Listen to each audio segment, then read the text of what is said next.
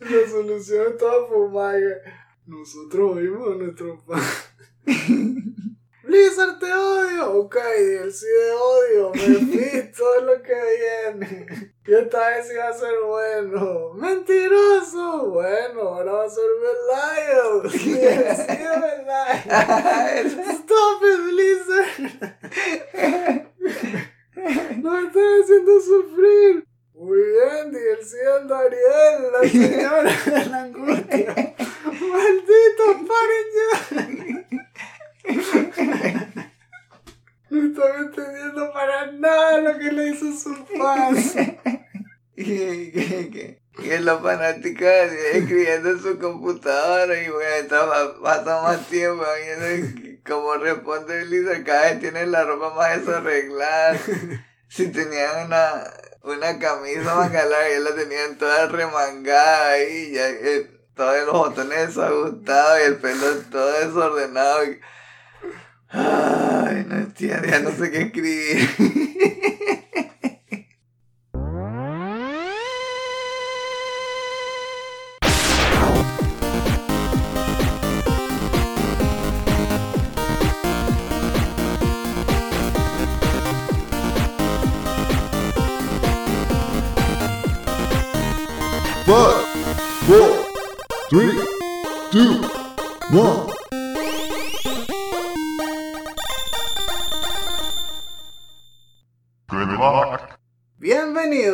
Chotacupas. Esto es el último Phoenix Down, episodio 103. Si han pateado un Cupa, son uno de nosotros. Mi nombre es Esteban Mateus y a mi lado tengo como siempre a mi hermano, Eleazar, The Real Slim Shady, Mateus.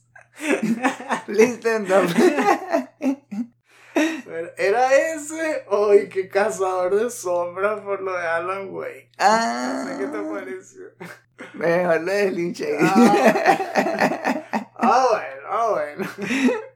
A mí cuadraba por lo de octubre, que, supone que es el mes de terror y tal. que, bueno, ya pasó, pero lo vamos a resumir.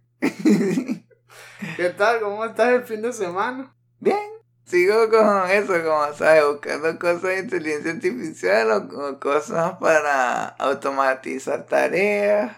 Después le voy a hablar porque encontré como algo que refuerza lo que estoy haciendo. Stay tuned. Al final del episodio. Ya estás persiguiendo la singularity. Estás cada vez más cerca, más cerca.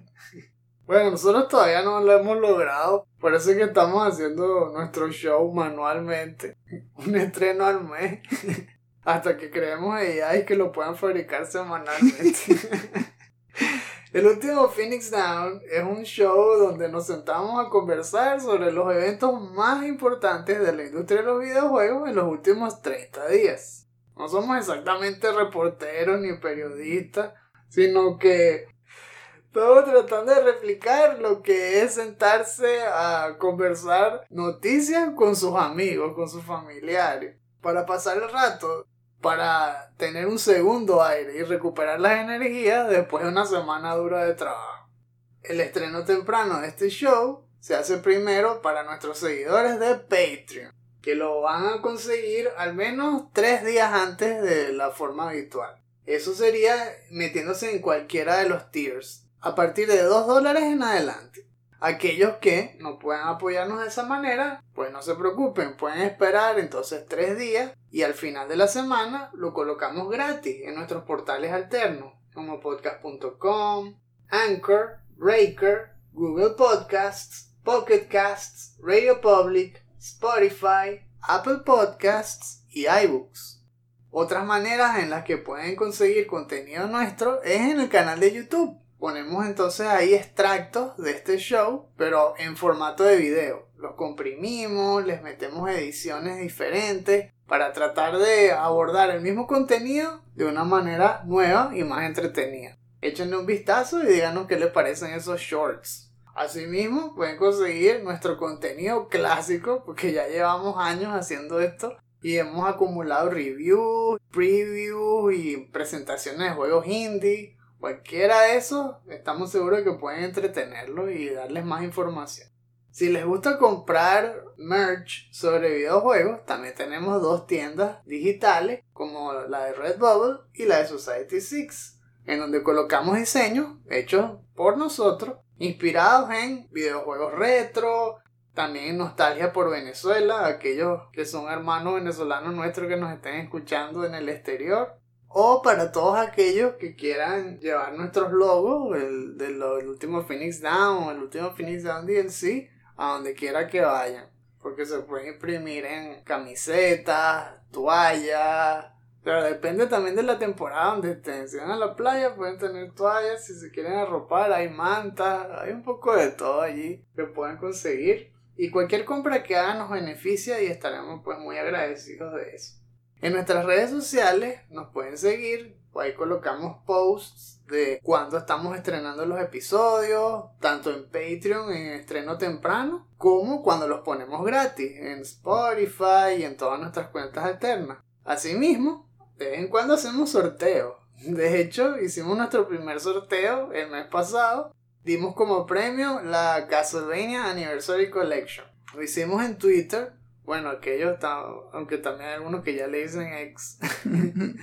y el ganador fue Satru que por si acaso, si nos estás escuchando, gracias por haber participado. Esperamos que ya estés dándole paliza a Drácula en todas sus versiones. ya, gracias. Esa colección es tremenda, que te lleva de los juegos de Nintendo, Super Nintendo, Game Boy, ahí hay horas infinitas. Sobre todo si lo estás tratando de pasar sin usar save states. Eso es para arrancarse los pelos, pero bueno, si lo estás haciendo hoy en modo clásico, te va a tardar más tiempo. Y bueno, a todos aquellos que también les gustan los sorteos, estén pendientes para futuras oportunidades. Les vamos a ir avisando con tiempo para que se metan y también puedan ganarse sus juegos ahí. Bueno, entonces este mes fue el mes del horror. Hubo varios juegos también de terror, aunque los que brillaron más, sí, hubo uno, Alan Wake 2, fueron dos juegos que no son nada de terror y son de hecho súper coloridos. Super Mario Bros. Wonder y Spider-Man 2. Vamos a estar hablando de lleno de ambos porque se estrenaron juntos el 20 de octubre. Eso fue loquísimo. Dos Gories en un mismo día. En serio, el 2023 está pasado. Está pasado ya. Demasiados estrenos buenos y además dos en un mismo día. Y asimismo hubo noticias también caóticas de muchos despidos y mucha inestabilidad en las compañías. Otro tipo de cosas horroríficas. Estamos viendo las dos caras de la industria. Por un lado, están diciendo muchas ventas, mucho éxito. Y por otro, despidos, despidos, cierres de estudios. Todo esto vamos a conversarlo, así que vayan poniéndose cómodos ajustense bien esos audífonos y suban las piernas ahí en el escritorio, porque llegó el momento del descanso, vamos a hablar de lo que nos gusta, es hora de hablar sobre videojuegos.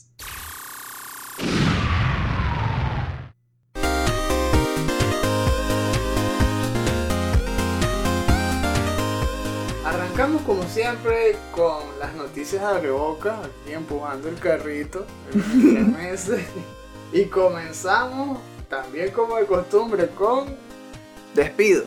¡Wow! ya, ya comenzamos mal el episodio, a ver. comenzamos con menciones honoríficas. no, con, con reseñas, ¿no? Yeah. Vamos con las reseñas más importantes del mes como salieron tantos juegos buenos, solo uno va a estar en las menciones de Abre Boca, que va a ser Alan Wake 2. Mm. Tiene un promedio actualmente de Metacritic de 89 y OpenCritic igual, 89. Aunque esto fluctúa. Es decir, si en este momento ustedes se meten, probablemente haya subido o bajado. Pónganle ahí un, más menos 2 de, de desviación estándar. Ese juego le voló la cabeza a más de uno y no es para menos porque resulta que es casi la obra maestra de Remedy, es lo que muchos están diciendo. Sam Lake, el creador, dice que no se arrepiente de que haya pasado tanto tiempo para que saliera este juego porque justamente han logrado utilizar todo lo que han aprendido durante estos 13 años que supuestamente estuvo cocinándose la idea de hacer Alan Wake 2 hasta en este momento. Es decir, incluyeron cosas que colocaron en Quantum Break, en Alan Wake 1, en Control, y se nota el brillo de la mezcla de la referencia con el estilo propio de Remedy. Ese estilo atrae un montón de géneros juntos. Por ejemplo, vemos cosas surreales, de horror, de acción, de thriller psicológico y un toque de humor. Algunos dicen que parece la mezcla perfecta entre Twin Peaks y The X-Files o Twilight Zone. E incluso la estética es una mezcla porque se ve como un juego, pero además tiene escenas filmadas como si fuese un show de televisión o más bien como una obra de teatro. Ah. La calidad de los videos no se ven como una película de cine, se ven como si alguien estuviera literalmente filmando dentro de un teatro, de una obra de teatro. Se ven como más reales, como cuando uno filma en las vacaciones. No sé cómo explicarlo. Es un estilo muy, muy particular que lo van a reconocer cuando ustedes lo vean. Y son de los pocos estudios que logran hacer eso bien. Muchos tra- cuando tratan de mezclarlo, choca, no pega con la historia, pero aquí la mezcla es tan fluida que todo se siente como un producto compacto. Pero, ¿qué? Usando el mismo personaje. O sea, una versión del personaje como filmado en un teatro y el otro como en el juego. Tal cual, porque los actores que ponen la cara son los mismos que actúan en esa live action. Ah, Y tú ves como hay transiciones de- del propio actor que hace Alan Wake y se ve en la televisión cuando tiene un recuerdo y luego se aleja la cámara y, y se hace una transición y ahora es un gráfico del juego cuando tú estás usándolo, o sea, se vuelve el modelo 3D que soy igualito. Wow, es, buenísimo. Eso también lo hacían en Control y aquí lo mejoraron. mm, En general, es una narrativa que te lleva de la mano por una aventura llena de misterios y vueltas y twists. Lo más fuerte es justamente la manera en que cuentan las historias, la estética, el ambiente, es decir, la atmósfera del juego en sí, que se divide en dos. Puedes estar con dos personajes. Está por un lado Alan Wake, por otro lado está Saga Anderson. Alan Wake, que es un escritor que parecido a algunas historias de Stephen King, literalmente lo que escribe cambia su realidad. Es decir, escribe películas de terror que se hacen realidad y la realidad es la de él.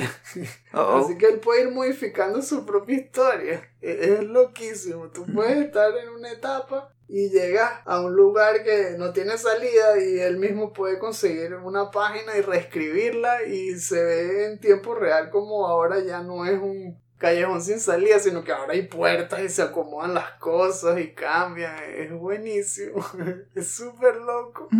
Y por el otro lado está una investigadora del FBI que está yendo al pueblo donde él desapareció porque reportaron unos asesinatos de unos oficiales que habían muerto hace 14 años, habían desaparecido y aparecieron ahora los cadáveres. Y entonces cuando lo está investigando, se resulta que se empiezan a entremezclar las dos historias, porque Alan Wake también desapareció. Y fue porque él se, se fue al otro mundo y tal. Eso es en el primer juego Oh.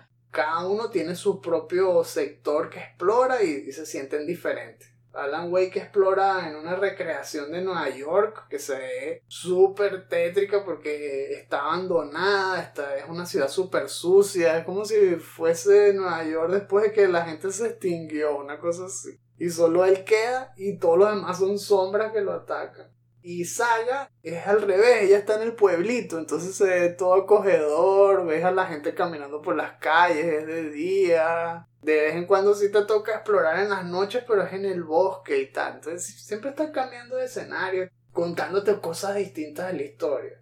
Hay muchas cosas para coleccionar, que si Alan Wake colecciona las páginas del manuscrito, saga figuritas de, de madera que, que tienen poemas, una cosa así, que rima. Todo tiene que ver con ese, ese misterio que ellos están entrelazando.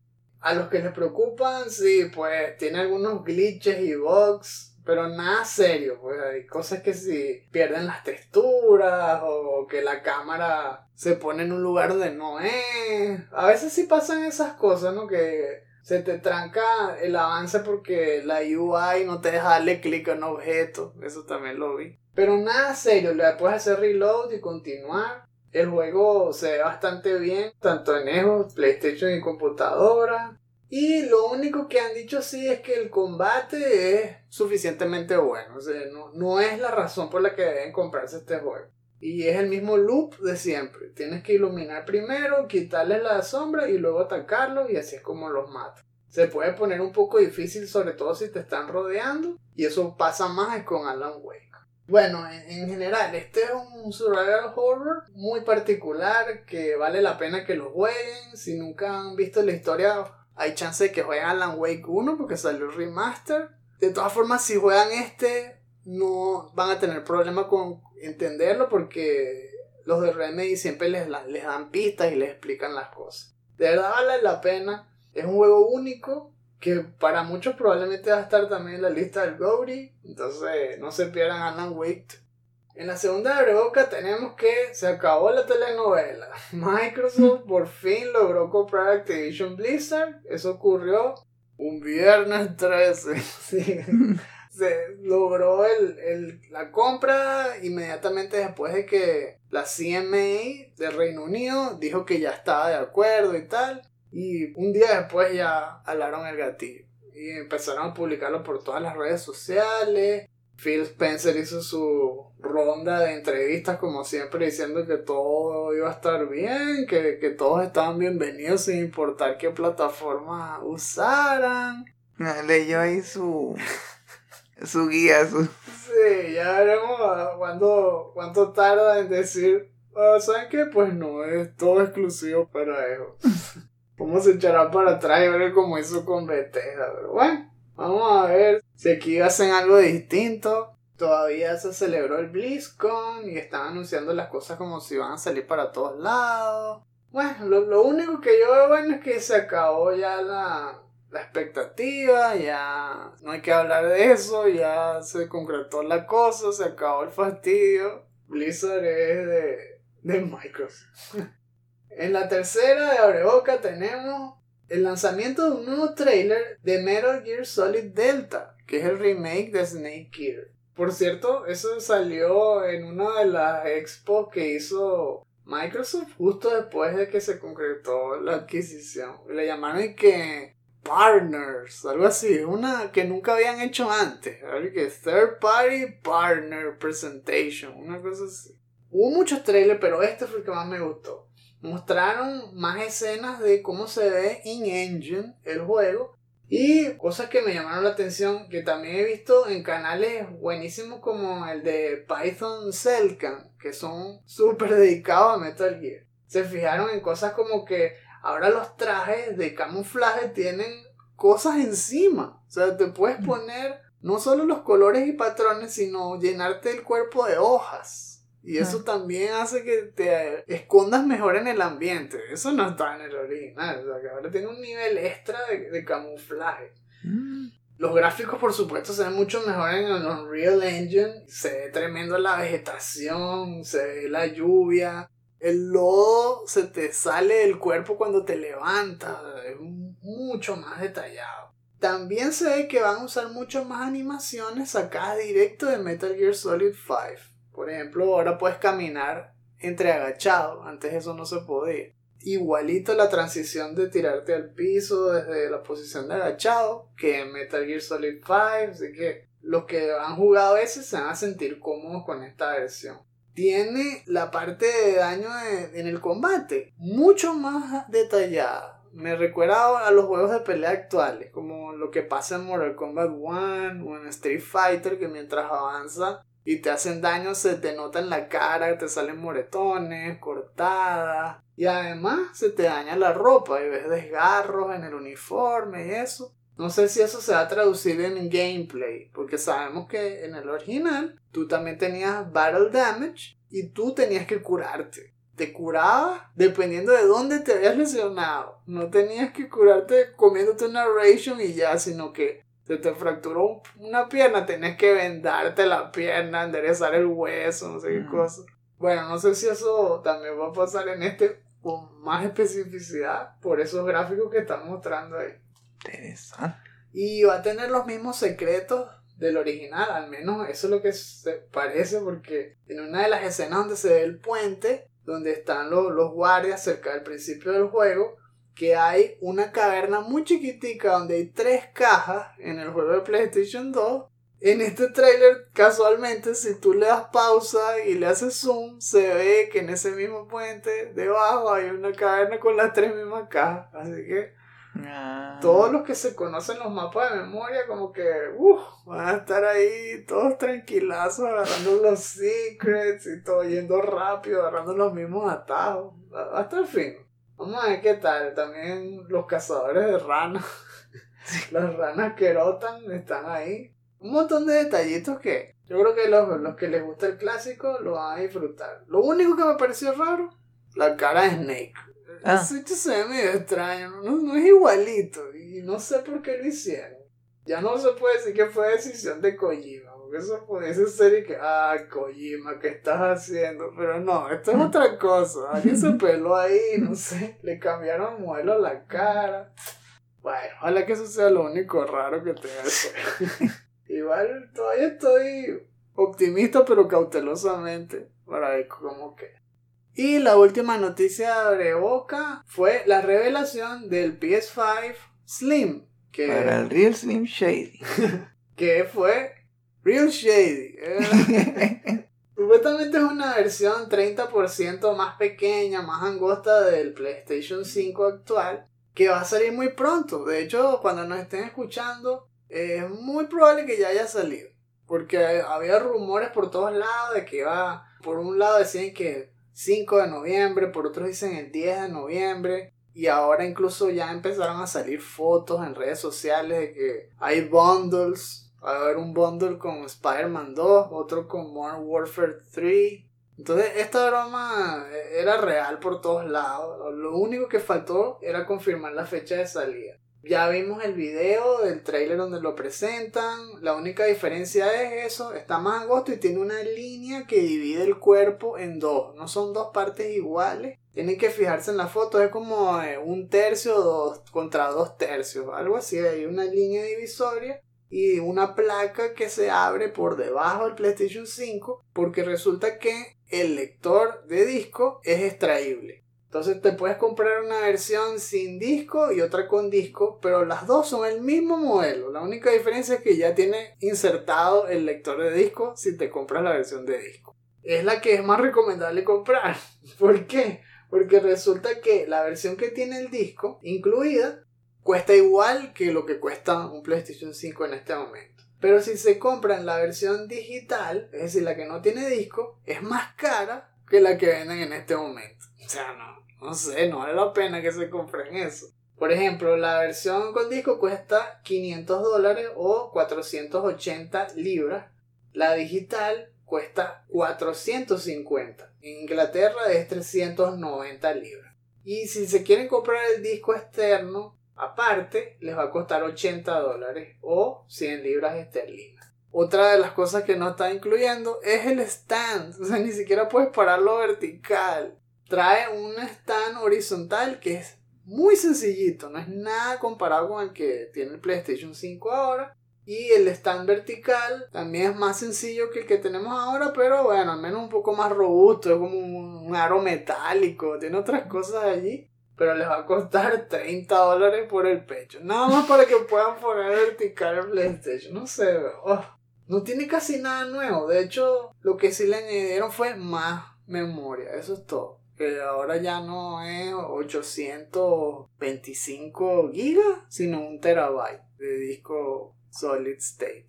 Ustedes verán, de hecho, tienen que pensarlo rápido porque lo que piensa hacer Sony es sustituir la versión. No es que es una opción, sino que cuando se agoten las existencias de los que están ahora, hasta ahí llegaron. Van a desaparecer y estas versiones son las que los van a sustituir. Por eso todo lo que son placas y, y colores y tal, ahora van a empezar a salir compatibles con el Slim. y hay que aprovechar. Si, si quieren tener el PlayStation original con disco, cásenlo ahora y cómprenlo a crédito, lo que sea, porque va a desaparecer. Ultra corta. Uno, Disney parece que quiere meterse en el mercado de los videojuegos otra vez. Porque los inversionistas están obligando a Bob Iger y que a comprar un publisher. Los rumores dicen que comprar EA o Ubisoft. No sé, ahora que no compren nada. Porque ese bicho en este momento todo lo que tocan lo, lo envenena. Mejor que Disney se quede dando licencias y no se compre ningún publisher. Segundo, Cyberpunk 2077 pues se reivindicó. Parece que fue todo un éxito. Lo del DLC Phantom Liberty, que es la versión 2.0, con todas esas mejoras que dijimos en los capítulos pasados. Y ha vendido casi que 25 millones de copias ahora. O sea, subió bestialmente el número de usuarios. Y todo el mundo está contento. Por fin. Lo arreglaron. Lo lograron arreglar.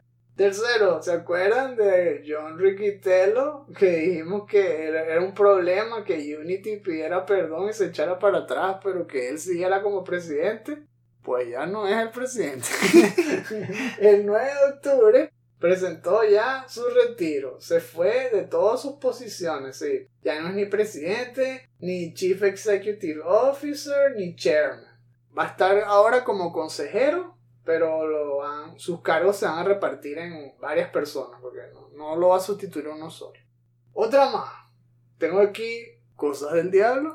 ¿Por qué? Porque todo el mundo quiso estafar en Halloween. Todos querían atracar el dinero a la gente. Hmm. Blizzard sacó un bundle con skins de Diablo 4, en donde transformaba a algunos de sus personajes, uno en, creo que era Farah, en Lilith, otro lo transformó en Inarius y cosas así. Y confiados, los que tenían su Battle Pass, pensaron que, oh, qué bien, eso me va a llegar en el Battle Pass. Oh, qué bien, puedo jugar varias horas y me destapo las skins gratis. ¿Qué dijo Blizzard? Pues no, imbéciles. Van a tener que comprar no el Battle Pass, sino el Ultimate Battle Pass, que cuesta, a juro, 40 dólares. Entonces, ay, ¿tú quieres el Lilith? 40 dólares, por favor. ¿Qué pasa? Y por el otro, NetherRealm, los desarrolladores de Mortal Kombat, se pusieron a vender y que Fatalities de Halloween a 10 dólares por Fatality. Cada uno. Sí, y el Fatality era ok, se veía fino, pero bestia, es un Fatality, ¿qué te pasa? O sea, el juego cuesta 70 dólares. Y por un Fatality me cobras 10, no puede ser. Si con todo el roster de personajes hay más de un Fatality, los cambios tienen Fatality. ¿Qué es eso? ¿Cómo uno solo va a costar tanto?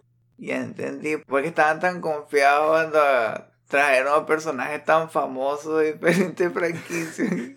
Ah, no, espérense Halloween. Espérense Halloween. Lo único que sale es que le, le ponen una calabaza en la cabeza y le chutan la cabeza y se la arrancan con la calabaza puesta. Y se ve como la calabaza choca contra la puerta de una casa y cae y se rompe y adentro está la cabeza del luchador muerto. Yo, ok, 10 dólares por eso, por favor. y para terminar, el susto que nos pegó Best Buy. Dijo de repente que iban a dejar de vender formato físico en sus tiendas. Nada de DVD ni Blu-ray a partir del año que viene. Y todo el mundo entró en caos. Hasta que dijeron que solo se referían a series y películas. Ah, Es decir, que los videojuegos van a estar a salvo por ahora. sí. Sí, ya metieron el primer susto. Y hasta empezaron a decir que Walmart, Target y toda esa gente va a empezar a seguirles el paso. Mm, Microsoft es el único que está feliz con eso, que son los que ya no quieren seguir vendiendo físico. sí. Ok, ahora sí, sentándonos aquí en la sección de las noticias pesadas, vamos a comenzar con Barbenheimer 2. Para mí fue como el equivalente. Esa revolución que pasó en el cine este año donde la gente quería ir a dos películas totalmente diferentes el mismo día. Por un lado Barbie y por otro Oppenheimer.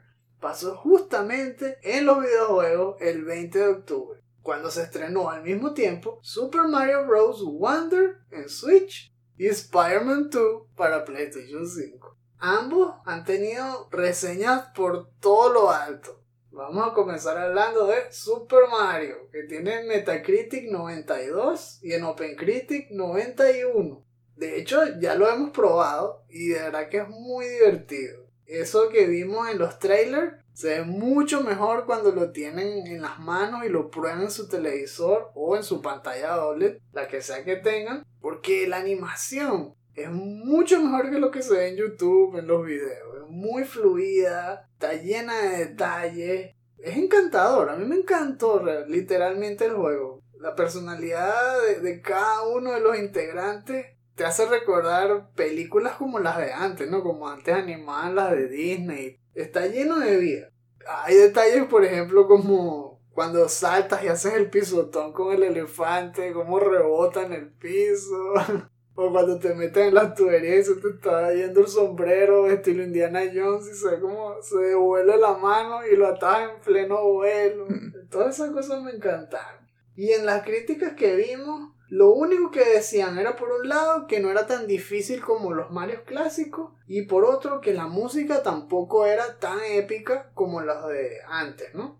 En ambas cosas depende de la persona que lo jugó. Es muy subjetivo y por eso vale la pena que si no lo tienen vean las reseñas de los jugadores que más se apegan a sus gustos porque eso es lo que más va a orientar eso. Y si no, simplemente jueguenlo jueguenlo ustedes mismos y sean los jueces. Porque resulta que tiene mucha variedad de etapas. Hay un sistema de rating de las etapas que son estrellas. Y tú vas viendo qué tan difícil o qué tan imposible puede llegar a ser esa etapa. Es muy al estilo de, de Mario Maker, de hecho. Ahí tú vas viendo el reto antes de meterte. Y las etapas difíciles son bien difíciles. Porque te exigen mucho platforming y reflejos rápidos. Así que los que buscan una parte difícil, yo creo que sí la pueden encontrar.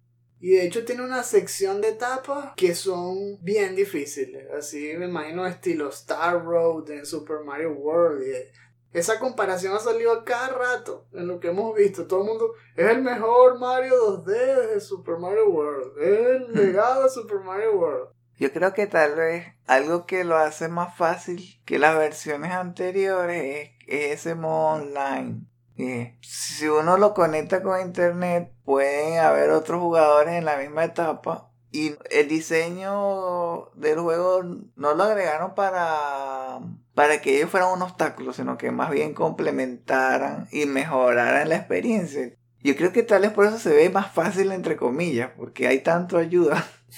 Y la parte de las badges también te pueden hacer el juego más fácil porque hay una variedad enorme de poderes que te hacen ser más eficiente y, y sobreponerte los obstáculos de la etapa específica que quieres. Porque hay unas que te hacen nadar mejor, otras te dan wall jump, otras te hacen saltar más alto. Lo que tú necesites lo puedes destapar con eso. Eso lo hace también más fácil. Sí, tal vez le están, están agregando algo parecido como el último juego que sacó From Software. ¿Qué De, de, las machines. Ah, Armor Core. Armor Core. Sí, oye, ah, este jefe es muy difícil. Ponte esta batch. Listo. Eh, la única crítica que he visto sobre el multiplayer es que la cámara se va con la persona que agarre el post del final de la etapa en lo más alto. No es el player one.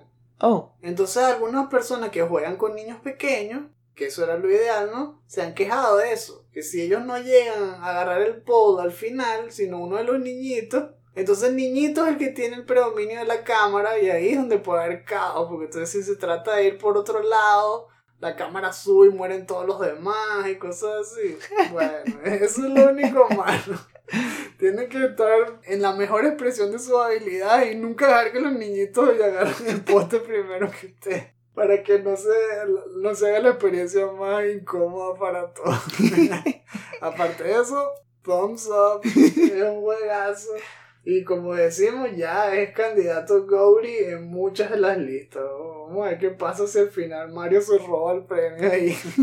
Todos ya decían que era Baldur's Gates o, o el Zelda. Y viene Mario que con la florecita esa. Pero esa parte es buenísima. La Wonder Flower No vamos a decir spoiler, pero es lo mejor del juego. Sí. Son cambios que te hacen ver mechanics que nunca esperaba y te sorprenden todo el tiempo. Y la segunda mitad del doble combo Gory fue Spidey, que ya habíamos hablado también extensamente de todo lo que traía. Y ahora simplemente tenemos que confirmar que sí, es un tremendo juego. Lo único que hemos visto en las reseñas que la gente se está quejando es que se siente demasiado familiar. Yo creo que eso es parte de lo que tienen los juegos de largas franquicias. Recordemos que este ya sería Spider-Man 3, porque si contamos Miles Morales, que sí es más corto, este es el tercer juego. Y han tratado de mantener el mismo esquema. Entonces se puede ya hacer más repetitivo, predictivo, cómo se va a comportar el open world y el tipo de misiones que te van a mandar. Parece que eso sí es lo de siempre, ¿no? Que hay unos lugares como fuertes que tienes que ir destapando, hay otros lugares donde vas encontrando collectos, hay crímenes en las calles que tienes que ir deteniendo, de, variando dependiendo de lo que te manden en una app, que es Friendly Neighborhood Spider-Man App, igualito que Miles Morales. Así que sí, por ese lado no se siente tan innovador. Ja, interesante, ¿no? Yo creo que es parte del problema de que cuando lleva más tiempo una franquicia, en vez de enfocarse en, a- en innovación o cómo darle un toque más entretenido, más divertido, una nueva, forma de jugar, tratan de repetir muchos patrones, ¿no? Justamente para que venda o lo mismo o más. Y siempre es la idea de, ah, viene una secuela, entonces tiene que tener más de en vez de concentrarse en el mismo mundo, pero agregarle mejores mechanics, algo, nuevo, algo que realmente te sorprenda. No, no, no, ahora son dos ciudades. Antes era una, ahora son dos. Parece que yo creo que terminan haciendo eso. Ah, no, no tenemos suficiente tiempo. Vamos a repetir esto para que, se, que sea igual en las dos ciudades. Y nos agarramos parte del tiempo ahí. No, y, y también dijeron que al final se parecían demasiado las secciones. No fueron tan diferenciadas entre una y otra como uno pensaba. Lo de Queens, Manhattan, Brooklyn se comportan muy, muy similar. Puedes entrar y salir de ellas muy rápido justamente por la mecánica del traje de, vuelo, el, el wingsuit. Como que es demasiado bueno para, para su propio bien. Porque es tan bueno y tan fácil de usar que algunos ya ni siquiera usan las, las telarañas para, para guindarse por todos lados, sino que básicamente Spider-Man se volvió Superman ahora. Ya no, voy volando ya para todos lados. Tienes que más bien ponértelo como tu propio reto personal. No voy a usar el wingsuit, ¿ok? No voy a, a caer en ese mal hábito. ¿eh? La única manera que, que lo use es que, que si lo conviertes en un trophy. Exacto. Sí, porque es demasiado cómodo y práctico para no usar. Este. Bueno, y entonces aquí ya, como sabíamos, usas a, a los dos Spider-Man, eh, tienes un- una mecánica que te permite cambiar de uno y otro sin importar dónde estén, o sea, saltas de un, de un segmento de la ciudad a otro en un instante. Es sorprendente la velocidad del, del Solid State, no hay loading prácticamente. La parte de la historia, muchos ya sabrán más o menos por dónde van los tiros, porque es el clásico cuento del symbiote y de cómo se conecta Pete con Venom y toda esa cosa. Eso parece que se mantiene. No investigué nada de spoiler, pero es lo que han dicho todos en las reseñas. La historia es lo más predecible de todo. Y la parte de Craven, algunos dicen que no les produjo el mismo impacto emocional que lo que ocurrió en Spider-Man 1, que ese era un villano, aunque era menos conocido, tenía más efecto sobre la vida personal de Pete y la tía May y todo eso, y entonces le- les pegó más la historia. Acá es más externo eh, su influencia, no, no llega tanto a nivel profundo. Vi también que hay otros villanos allí, está Sandman, está el Dr. Connors, este de Lizard. Creo que igual se ve entretenido, es que el juego es finísimo. Mm. No es que la historia es mala, sino que es un poco predecible y, y ya uno sabe por dónde va a terminar la cosa.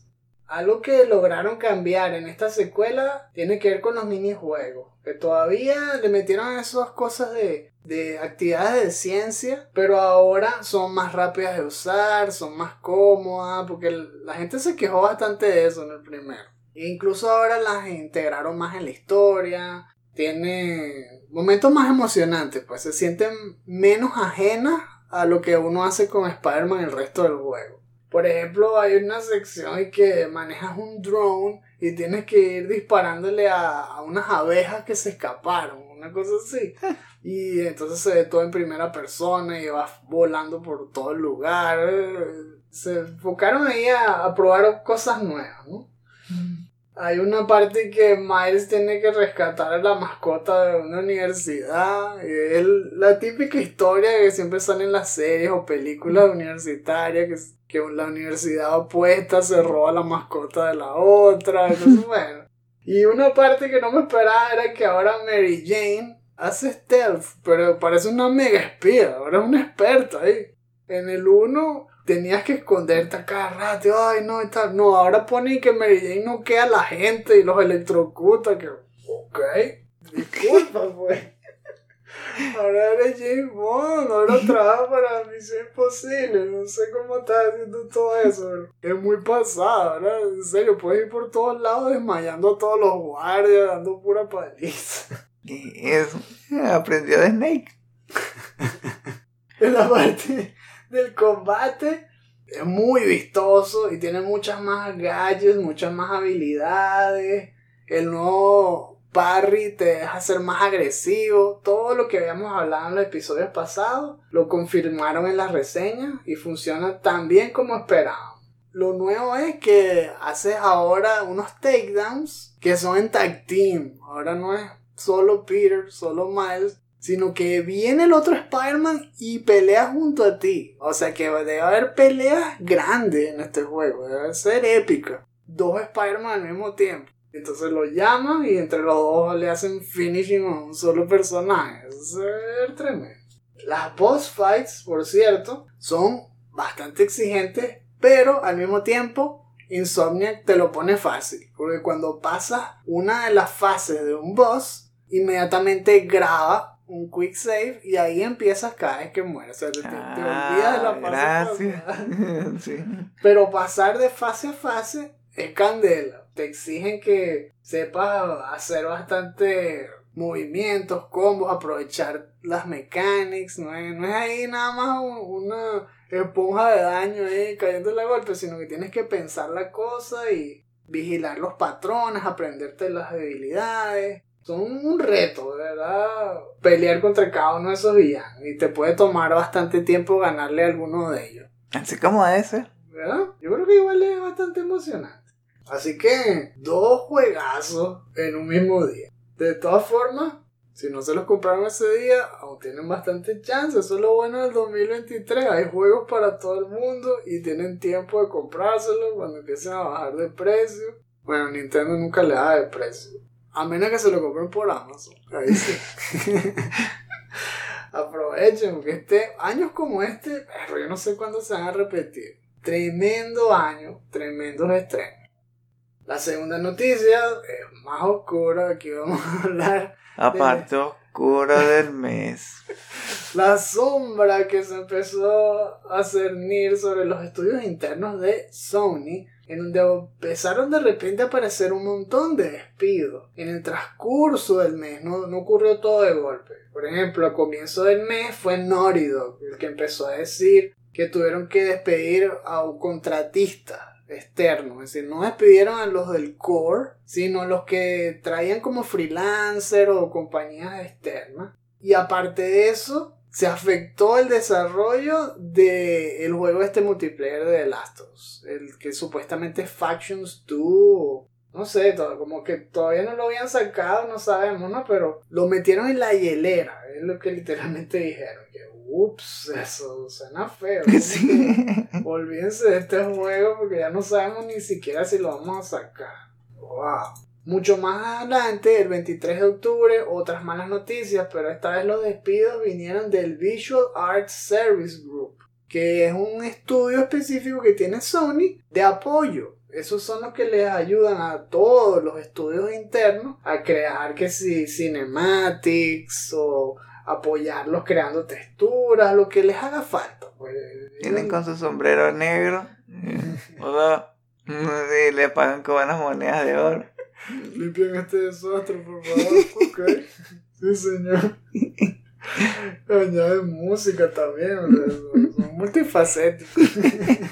Pero bueno, sí, también, despidos en esa división. Y preocupa porque se supone que Sony está teniendo casi que uno de los mejores años de su historia, vendiendo un montón, y aún así se ven obligados a despedir. Mm. Y finalmente, dos grandes noticias. Fue una, lo que comenzó con un rumor que estaba reportando David Jaffe del despido de una de las figuras más importantes en la parte de producción que ha tenido Sony PlayStation desde sus orígenes, que es la productora ejecutiva Connie Booth.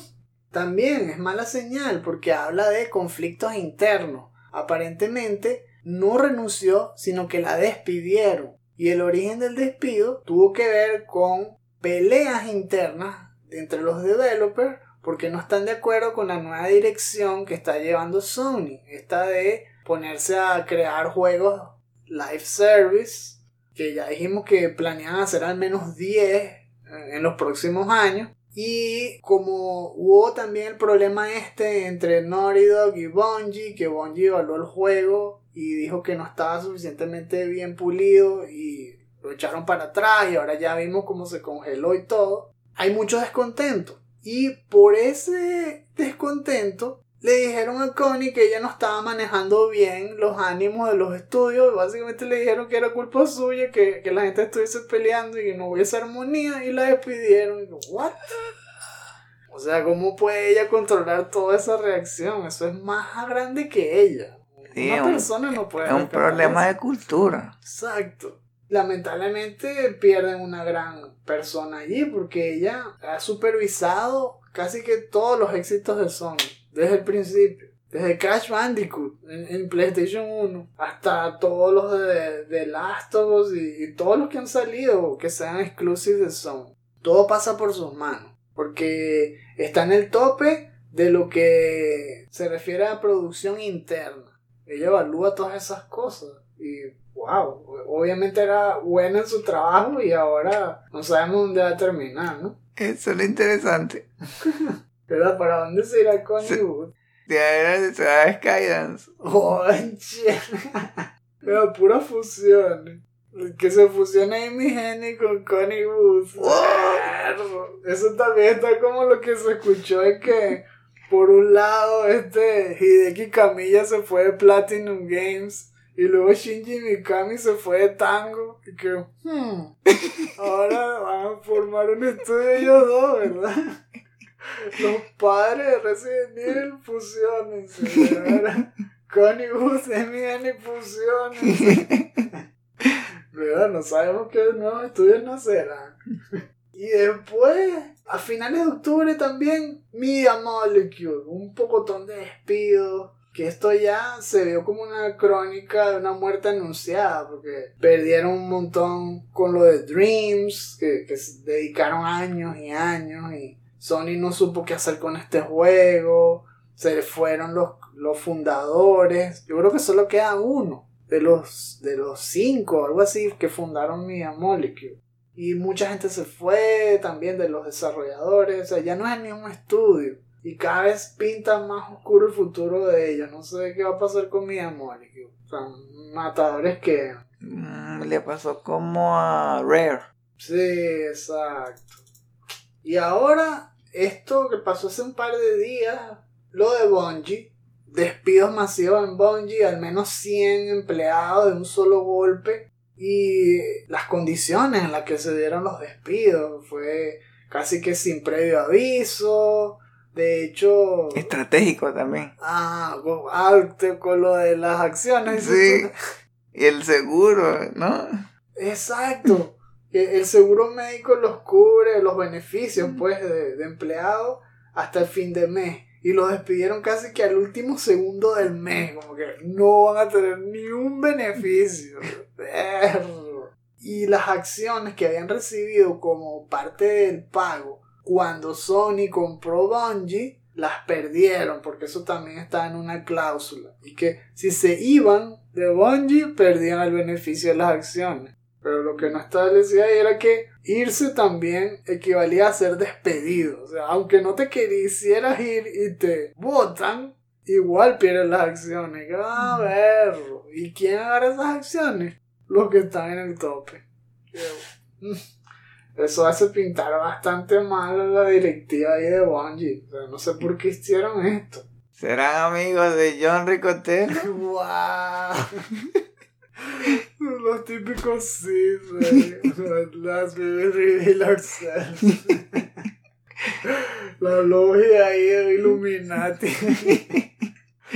y eso también le dio paliza a Bungie, porque ahora la nueva expansión de Destiny 2 delayed, durísimo hasta junio del 2024. El nuevo Marathon delayed, se supone que iba a salir eh, el año que viene y ahora es 2025 como mínimo.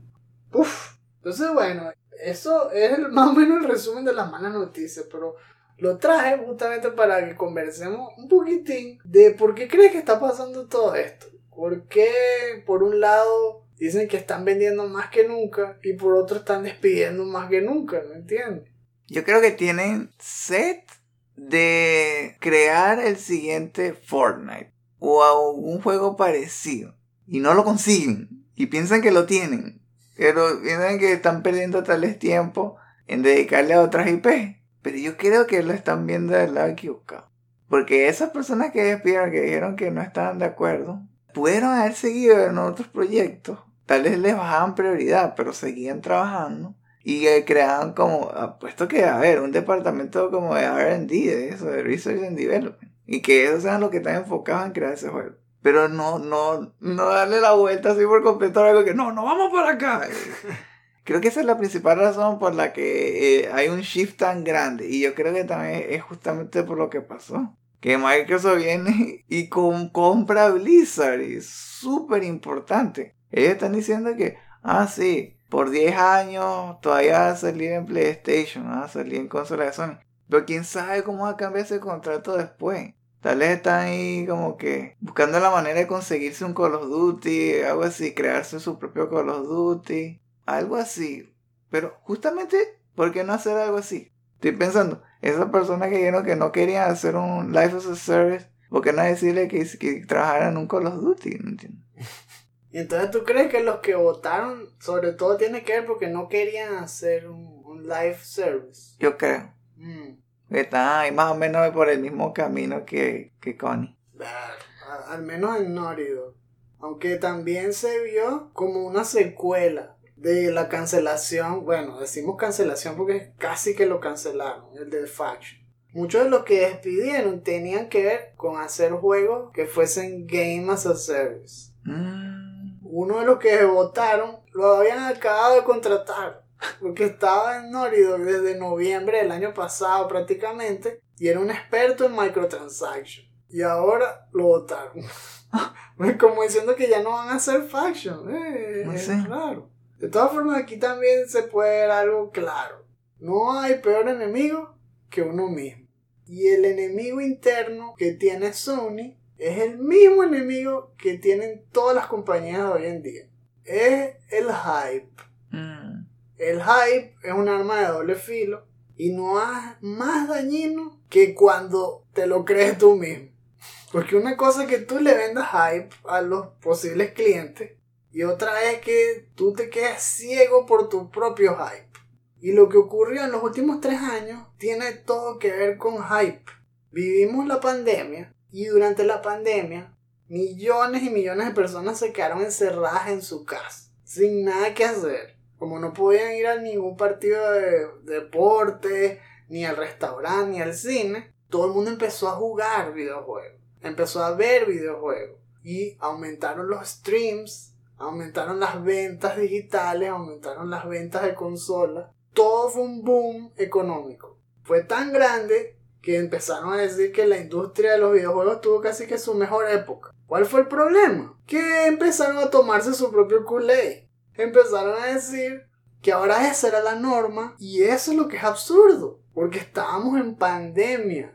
No era que la industria de repente se volvió lo mejor del universo, agarrando esas cifras de ahí en adelante. Porque entonces, ¿qué hicieron los estudios? Como Microsoft y todo, empezaron a comprar como locos, empezaron a crear estudios como locos, porque, ónchale, ahora la demanda se triplicó, se quintuplicó, hay que hacer más juegos. Hay que hacer más juegos live as a service. Mira, mira todo lo que está ganando Fortnite. Mira todo lo que gastan en, en horas la gente viendo los streams. Pónchale, todos tenemos que hacer uno así. Pero ¿qué sucede? Que se acabó la pandemia, ¿vale? Se Mm. acabó. Y ahora volvimos a la realidad. Y esta gente todavía vive en las nubes creyendo que estamos en tiempos de pandemia y que eso es lo normal en las expectativas quieren que sigan entrando la misma cantidad de dinero, que, que la gente siga viendo un millón de horas en Twitch esos juegos y no hay tiempo, ¿vale? La gente tiene que ir a trabajar y además los juegos que se quedaron congelados en la pandemia por fin empezaron a salir. Por eso es que 2023 fue el mejor año del mundo, porque esos proyectos que están todos ralentizados, por fin se terminaron y salieron. Y son muchos juegos single player y multiplayer offline. Mm. Y no son Game as a Service. ¿Cuál es el problema? Que los Game as a Service son juegos infinitos. Que juegas a cada rato lo mismo. Y la gente se aburre. Entonces tú estás jugando y que, pero, pero, ¿por qué voy a jugar 20 horas más de Fortnite? Si puedo jugar Spider-Man 2. Y cuando sacas Spider-Man, bueno, puedo jugar Mario Wonder.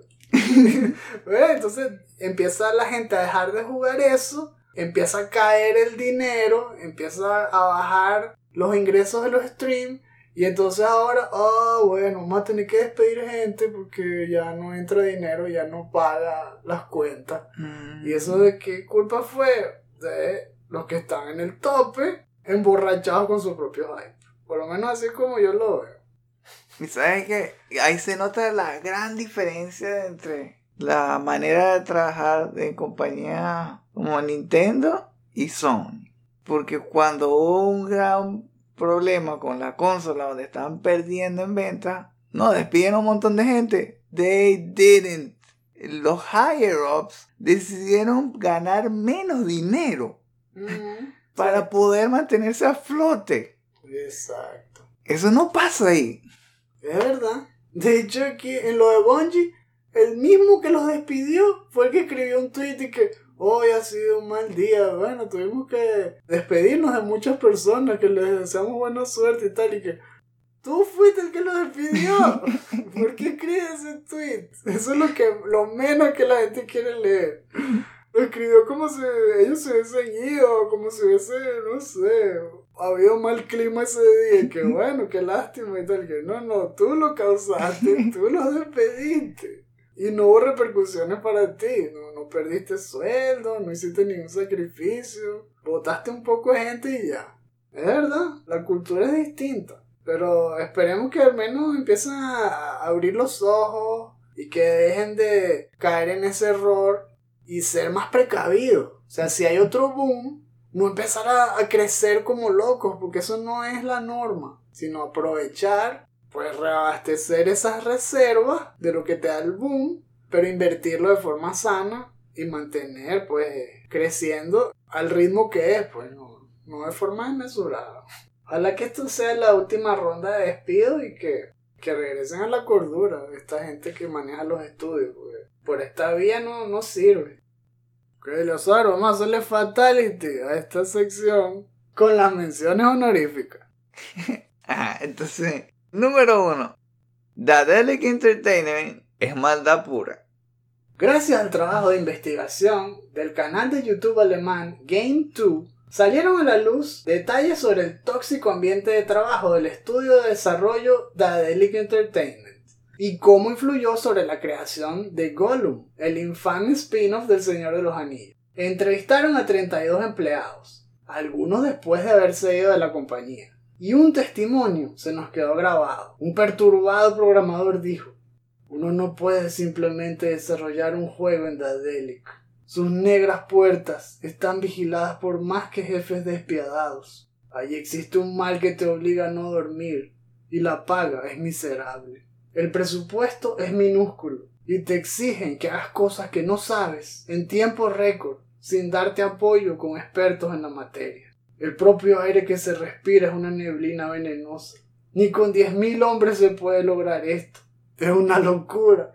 Luego, para rematar, Nacon, el publisher del juego, publicó una carta de disculpa en donde ni siquiera escribieron bien el título del juego, porque en un ataque de flojera o desesperación, la hicieron literalmente con ChatGPT.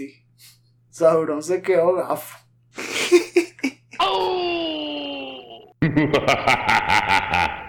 Outstanding. Número 2. ¿Hay algo peor que Gollum? Aquí viene King Kong. Después de estar liderando la carrera para ganar el premio a peor juego del año durante casi todo el 2023, y justo cuando los de Nacon estaban mandándole a ChatGPT a que les escribiera su discurso, de la nada salió Game Mule con su propio bodrio para darle pelea. Skull Island, Rise of Kong. Un juego que logra hacer ver al coloso primate como un gorilita mediocre de zoológico, transformando sus épicas peleas con dinosaurios en simples tareas canzonas con combate soso y repetitivo. Una hazaña a nivel de las letras más absurdas y ridículas de Ricardo Arjona. Y si Kong no se lleva el premio, Game Mule tiene otro bajo la manga, The Walking Dead Destinies, a estrenarse a principios de noviembre. ¿Quién se llevará el premio codiciado al peor de todos? ¿El hobbit drogadicto? ¿El mono patético? ¿O una tropa de zombies apestosos? Lo veremos en un par de meses aquí. En ocurrió así. Superb. Y número 3. El futuro de Diablo 4 está lleno de odio. Lo que empezó como un rumor proveniente del canal de YouTube Ibubaka, que luego fue confirmado en el reciente BlizzCon, la primera gran expansión de Diablo 4 se concentrará en el demonio Mephisto. De hecho, se llamará Vessel of Hatred o receptáculo del odio, con un nuevo acto que se desarrollará en Kurast. Algunos piensan que están apelando a la nostalgia, o tal vez están tomando todo lo que le han mandado los fans de la franquicia después de un par de meses desastrosos, reciclándolo en nuevo contenido. Esto lleva la frase de cuando la vida te da limones, haz limonada a un nuevo nivel. Cuando los fans te dan odio, haz un DLC sobre odio. ¿Entienden? odio. Porque los odian y luego lo he visto, ¿no? Ah, No, no da risa, ¿eh? Maldito ChatGPT. Sabía que no debía mandarle a escribir este último chiste.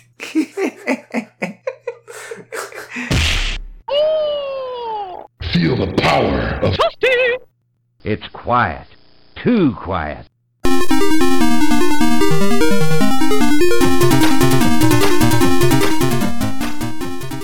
En la sección de lo que estamos jugando, vean bien, vengo a hacerle un fatality porque voy a hablarle por última vez de Resident Evil 3 Nemesis, el remake. Ya. Sí, por fin terminó la travesía, estuve jugándolo según el contador y que por 43 horas. Eso fue lo que me tardó sacarle platino. Por fin le saqué el bendito platino. Con lo que me topé fueron un montón de dificultades que me hicieron jugarlo muchas veces más de lo que yo pensaba. Porque resulta que lo pasas en normal, luego lo pasas en hardcore. Pero este tiene más dificultades aún que los otros juegos. Porque resulta que luego viene Nightmare Mode y lo terminas. Y luego viene Inferno, que es aún más difícil. Y la gran diferencia está en las últimas dos dificultades, en Nightmare y en Inferno. Porque además de que los enemigos son más agresivos y pegan más duro, te cambian el orden de algunas cosas y hay secretos que no encuentras en el mismo lugar, hay enemigos que aparecen en otras partes. Por ejemplo, hay muchos más leakers. En la estación de policía te encuentras con un leaker más cuando estás en la parte de entrar a la armory. Y antes también, hay unos sustos que cambian. El primer leaker que uno ve está en el pasillo que está después de los policías que estaban muertos que uno está guindado en el techo y el otro le desgarraron la cara, que son los mismos que uno ve en Resident Evil 2. Y luego ves al Licker caminando por la ventana del pasillo. Y la diferencia es que cuando llegas al final del pasillo, que normalmente por la ventana sale un zombie, ahora sale un Licker haciendo yo matadé por ahí. ¡Wow! ¡Qué cojones! Y tienes que matarlo antes de tiempo y tal. Son cosas finas. En el hospital también pusieron Lickers que antes no había. Pero bueno, la idea aquí es llegar con tus armas infinitas y todo, porque afortunadamente sí cuentan para los trophies. No es que te los prohíben como antes hacían en Uncharted y eso. Entonces yo llegué aquí con la bazooka y fue un vacilón, porque yo le caía cañonazos a todo el mundo y me ayudaba a ahorrar tiempo, sobre todo a ustedes los que quieren sacarle el trophy, la, sacar ese y todo, y eso es terminándolo bastante rápido, en menos de una hora y media. Entonces, con eso te saltas a agarrar armas y balas y todo. Es tremendo caerse en un duelo ahí de bazucazo con Nemesis, porque ya no tienes que huir de él. Simplemente tienes que pegarle antes de que él te pegue y ya, y queda arrodillado. Pero el reto mayor fue el final boss, la última forma de Nemesis. Que me imagino que muchos de ustedes también estarán chocándose contra este muro.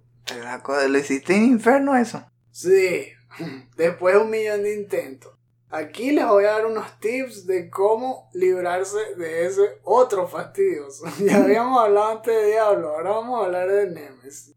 Este bicho te mata de un solo golpe cuando lo juegas en infierno. Así que vale la pena que vayan comprándose todas esas moneditas que uno puede ir destapando con los puntos de experiencia que te dan cuando haces los retos. Porque te dan mayor daño, las plateadas, por ejemplo. Hay otras monedas que te dan más resistencia al daño. Hay otras que te hacen que te cures. Y hay uno que te da mayor habilidad para hacer el dodge, para esquivar los poderes. Todas esas te ayudarían, especialmente si lo que quieres es sacar el trofeo. Porque algunos dicen, no, yo lo quiero hacer modo purista, yo lo quiero hacer sin ayuda. Y que, ok, buena suerte, muchacho. Nos vemos el año que No, viene. muchacha. Sí, porque este Nemesis te sopla la vida literalmente de un golpe, así que vas a estar meses en eso. A menos que seas un ninja. El truco aquí que me salvó la vida fueron dos cosas. Uno, tienes que aprenderte los patrones en Nemesis. Y dos, con la bazooka es más rápido destruir los puntos débiles. En cuanto a los patrones, hay dos importantísimos. El Nemesis hace una ráfaga de ataques cortos, es decir, cerca de su cuerpo, y otro que es una ráfaga de ataques largos, que te da, pega con los tentáculos pero extendidos hasta el final de la etapa. Y eso va empeorando con cada una de las fases.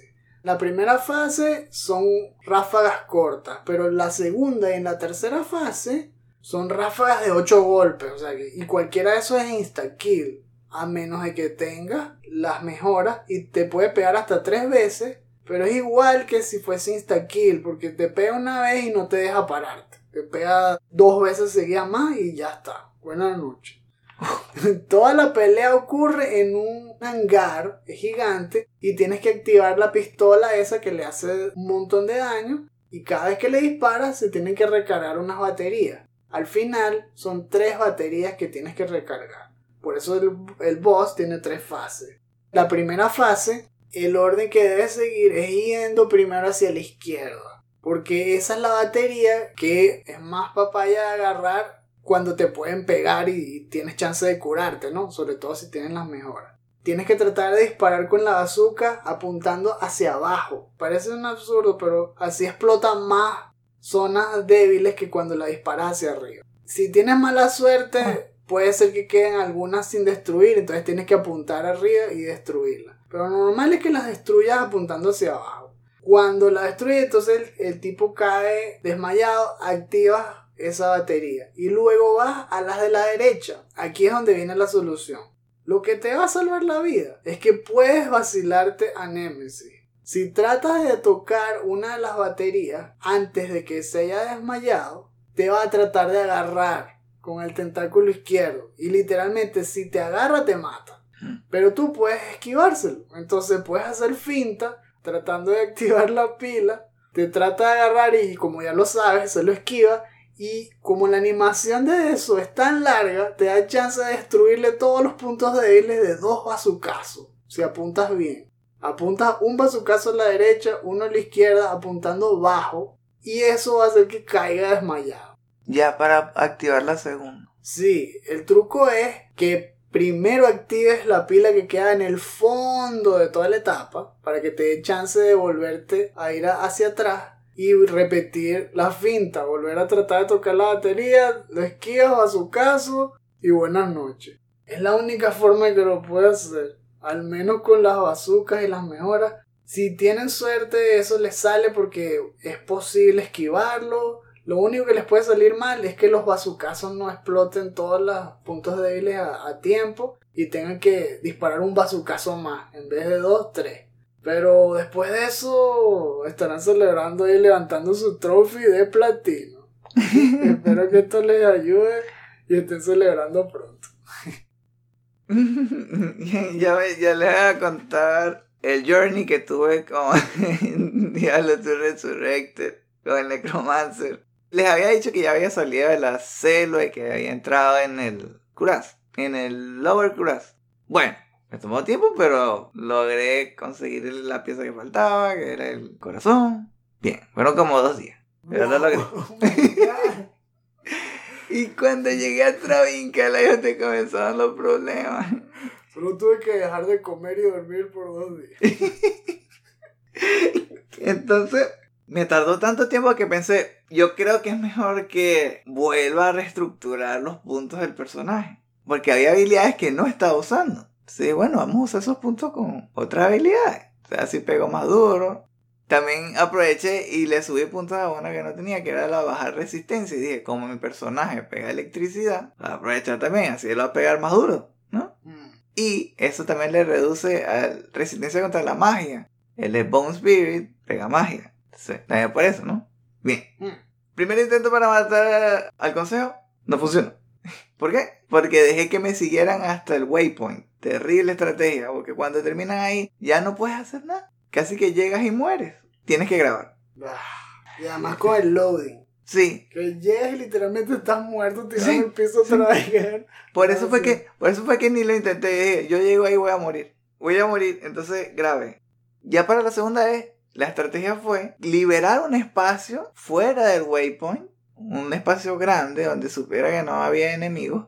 Y irlos llevando poco a poco hacia allá. Y también, como les he dicho la otra vez, avanzar lento. no, no puedes correr. Avanzar lento para que venga uno y diga, ah, si yo los mato. Lo vas trayendo poco a poco, poco a poco, a que, hasta que él esté solo, él con otro. Entonces, mueren los dos. Y otra vez, repitiendo el mismo proceso, hasta que mueran todos. Llegué ahí y la idea era llegar al portal ya en el, en el Durance of Hate, ¿no? Ya ahí en el lugar de el famoso señor del odio.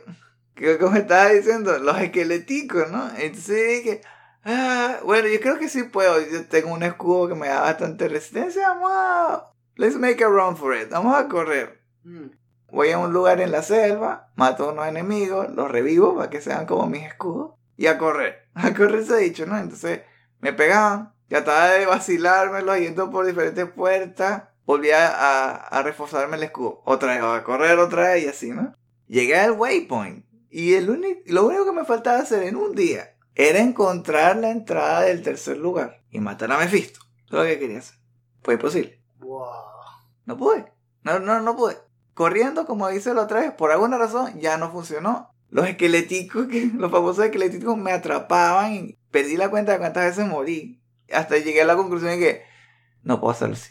Me habías comentado de que hay una arma súper útil para Necromancer que se llama Spirit. Entonces estuve viendo videos de Mr. Lama dando consejos de cómo hacerlo y tenía que irme de Hell. Me fui de Hell Mm. y lo último que hice fue entrar en el cow level de normal, que parece que ahí te dan una espada con el suficiente nivel. Le dice que eye level, el eye level tiene que ser que mayor que 25, creo. Cuando se lo das a Larsok y le dice que te ponga sockets, va a tener 4. Y cuando tenga 4, está listo, que ahí te le pones la runa. Creo que era Tal, Zul, Ort y Amn. No sé si ese era el orden, pero esas son las cuatro.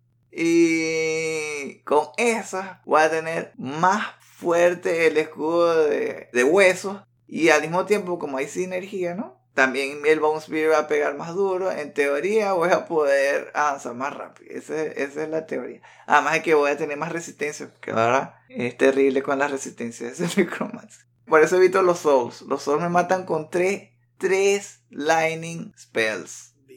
Y ya, no aguanta.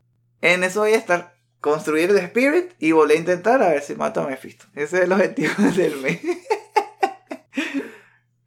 que el necromancer recupere su espíritu de lucha. no sé, pero si se puede, necromancer, vamos.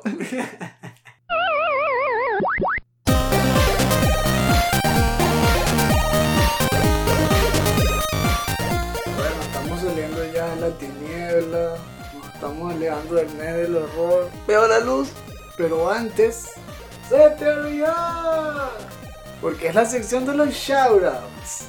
En esta parte del programa les hacemos recomendación de algún contenido, puede ser un libro, un video, una película, que les pueda parecer no solo interesante, sino que lo puedan usar como municiones para sacarle conversación a quienes ustedes quieran. Pero especialmente si les gustan los videojuegos. En este capítulo les voy a hablar sobre un video de un canal que se llama Gecko Squirrel, titulado Why Esports Are Dying While the FGC is Thriving.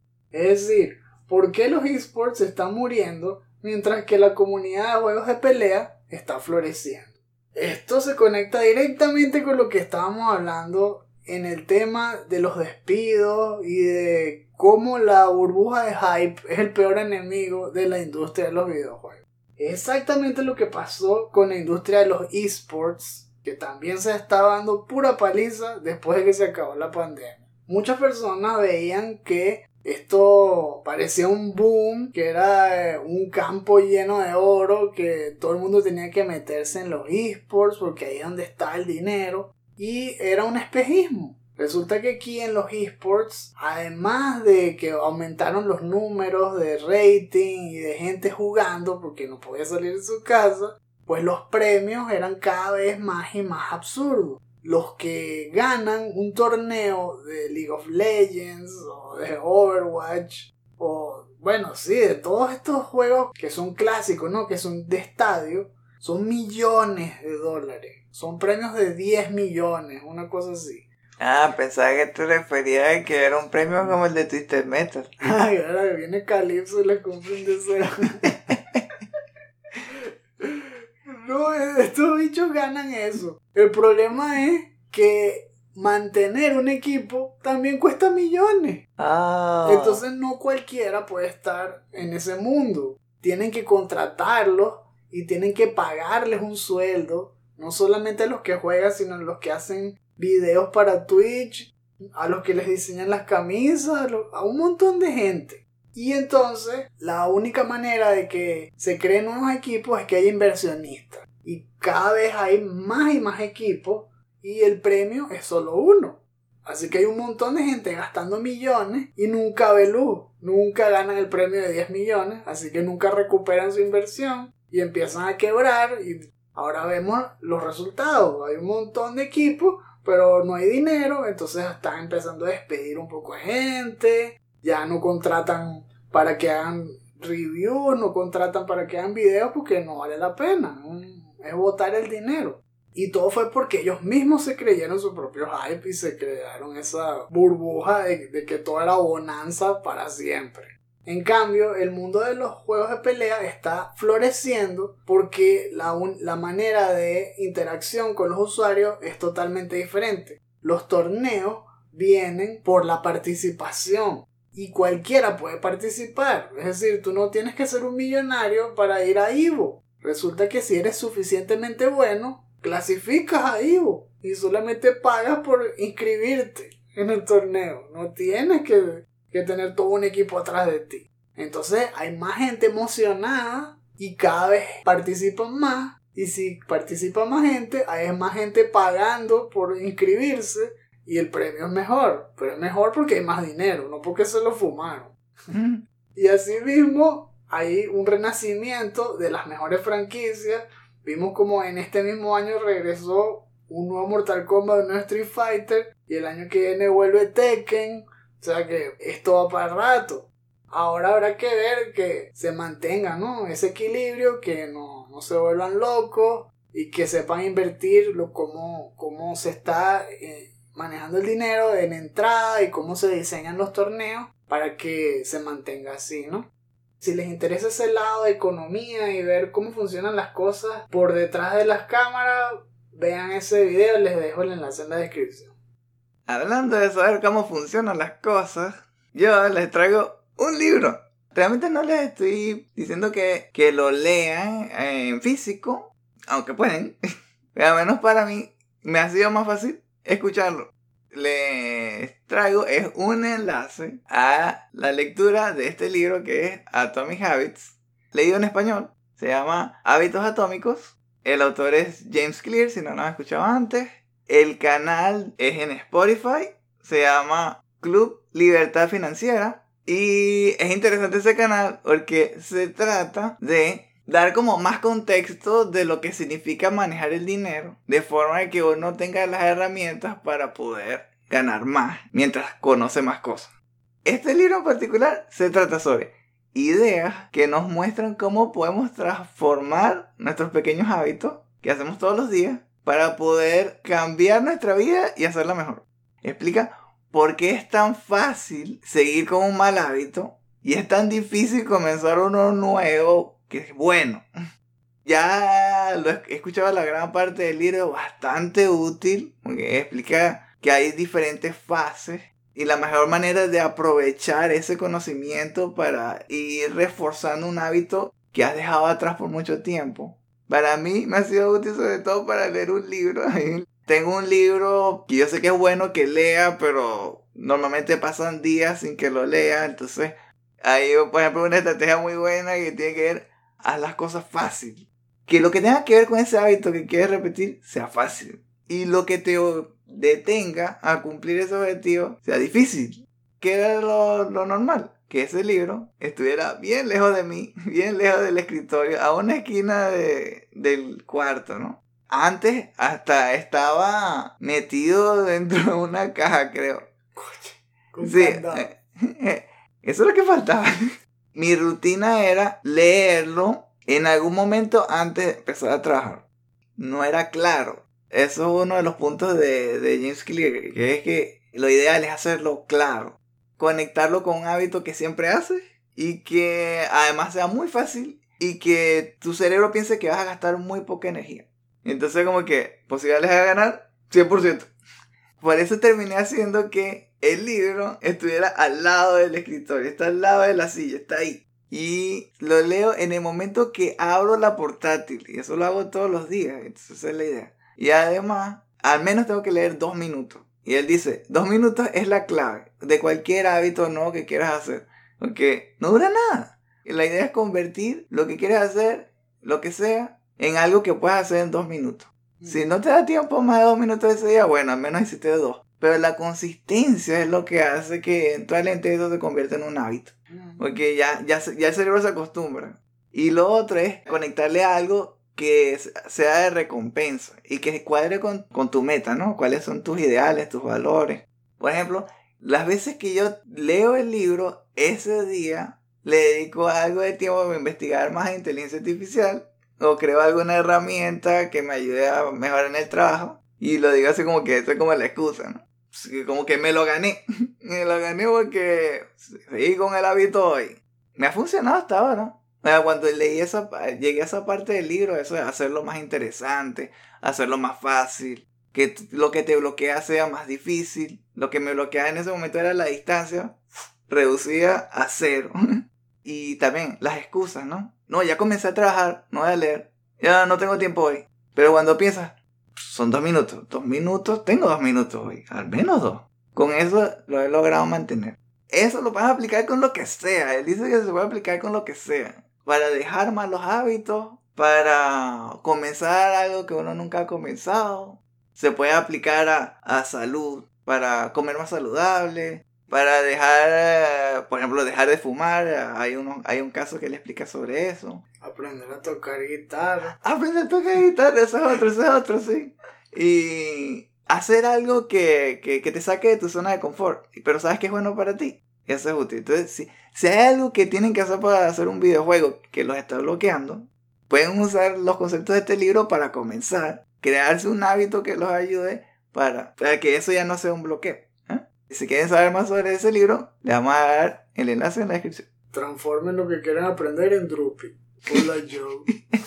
Pero ¿qué pasa? Hola Joe. Hasta que lo hagan.